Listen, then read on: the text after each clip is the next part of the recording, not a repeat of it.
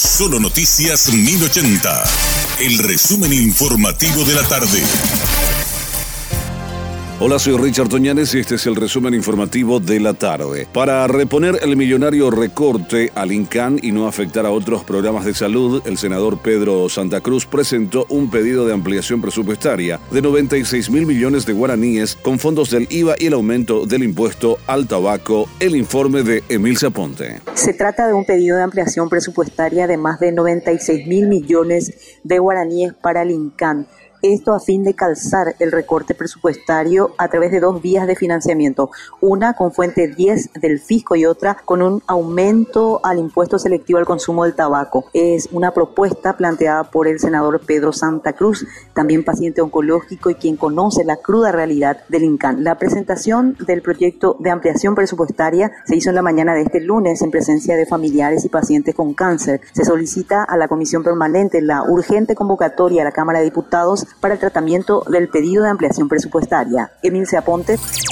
Vecinos de la ciudad emboscada denunciaron un caso de abuso y brutal agresión a una niña de 13 años de edad. También lamentan la falta de respuesta del Ministerio de la Niñez y de la Adolescencia, atendiendo la gravedad del caso y piden a la Fiscalía tomar intervención. Según denuncias, la menor tiene una discapacidad y es obligada a trabajar pese a su condición. El informe indica que la madre aparentemente acusa a la niña de ser la responsable de la condena a su padre, a pesar de haber abusado de ella cuando apenas tenía nueve años.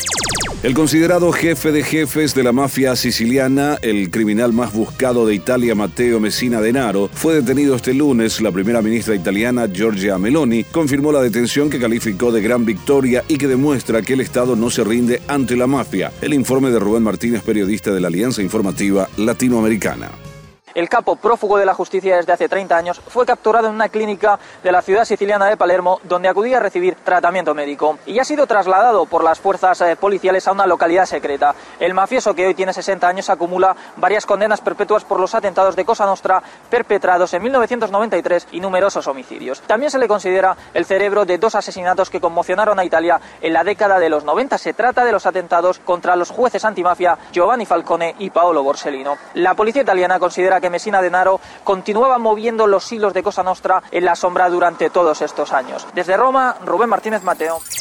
Un médico colombiano fue detenido esta mañana en Río de Janeiro por presuntamente haber violado al menos a dos pacientes. El anestesista identificado como Andrés Eduardo Oñate Carrillo habría abusado de las mujeres que se daba durante las cirugías. El informe de Philip Lucas, periodista de Bandeirantes. Según la policía, el hombre también poseía un gran archivo de fotos y videos de pornografía infantil. El análisis de contenido llamó la atención sobre la seriedad y cantidad de material que incluía también a bebés menores de un año. En medio del expediente recogido por la policía se encontraban tres videos que grabó Andrés Carrillo mientras abusaba de sus pacientes mujeres. Las víctimas se reconocieron en las imágenes. La policía espera avanzar en la investigación recogiendo todos los hospitales donde trabaja el médico para encontrar nuevas posibles víctimas. Desde São Paulo, habló Felipe Lucas para la Alianza Informativa Latinoamericana.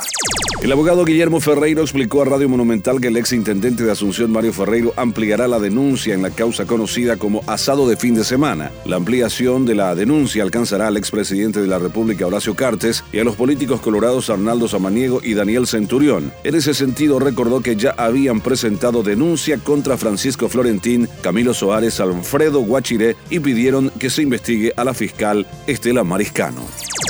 Este fue nuestro resumen informativo. Te esperamos en una próxima entrega.